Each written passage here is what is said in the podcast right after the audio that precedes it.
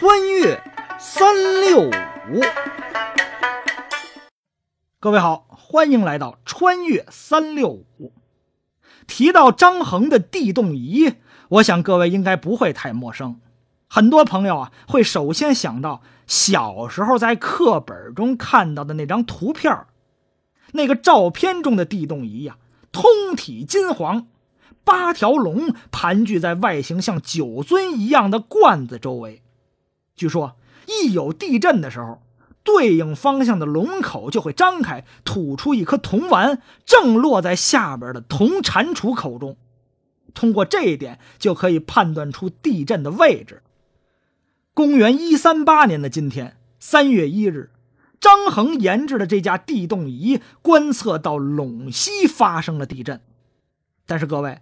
您也许不知道，咱们小时候在课本中看到那个地动仪呀，并不是张衡发明的。那说你等会儿吧，你这意思是张衡剽窃了别人的发明？当然不是了，地动仪的确是张衡发明的，但咱们看到这地动仪不是张衡发明的。您是不是有点晕呢？别着急，别着急，咱慢慢说。哎，在《后汉书·张衡传》里边有这么一段记载，全篇一百九十六个字，描述的就是张衡发明的这个地动仪。公元一三二年，张衡发明制造了世界上第一台测定地震方位的仪器，叫做后风地动仪。张衡将后风地动仪安置在都城洛阳。起初啊。满朝文武都不相信这怪东西能够测出地震的方向。是也凑巧，一三八年的三月一日，汉永和三年二月初三，突然地动仪朝向西北方向的钢球落了下来，掉进仪器下面的蟾蜍口中。可是，洛阳居民谁也没感觉到有地震。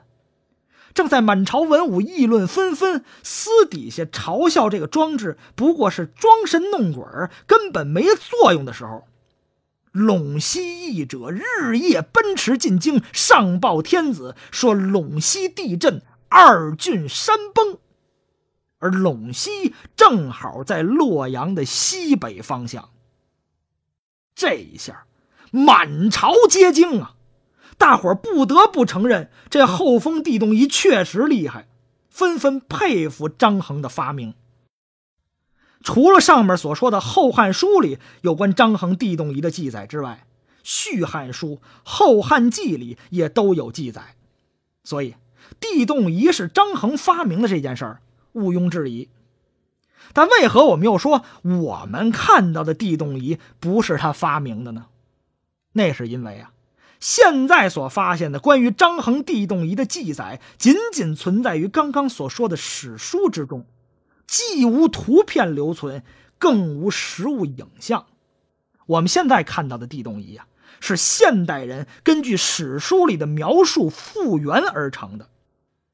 一九五一年。我国著名的博物馆学专家王振铎先生以一比十的比例设计并复原出木质的张衡地动仪模型。王振铎先生复原的张衡地动仪模型概念一经问世，就受到了空前的关注。这架肩负着二十世纪五十年代中国对古代科技研究和对中华文明推广普及任务的模型，成为新中国唯一一件张衡地动仪宣传模型。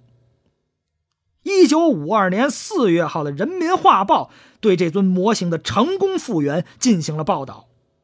中央人民政府文化部社会文化事业管理局的王天木以“伟大的祖国，古代科学发明地动仪”为题，写了整整一版的报道，图文并茂的向读者讲解了地动仪的结构和工作原理。特别值得提出的是，王天木的这篇报道清楚的写明，可惜张衡这一重要发明早就失传了。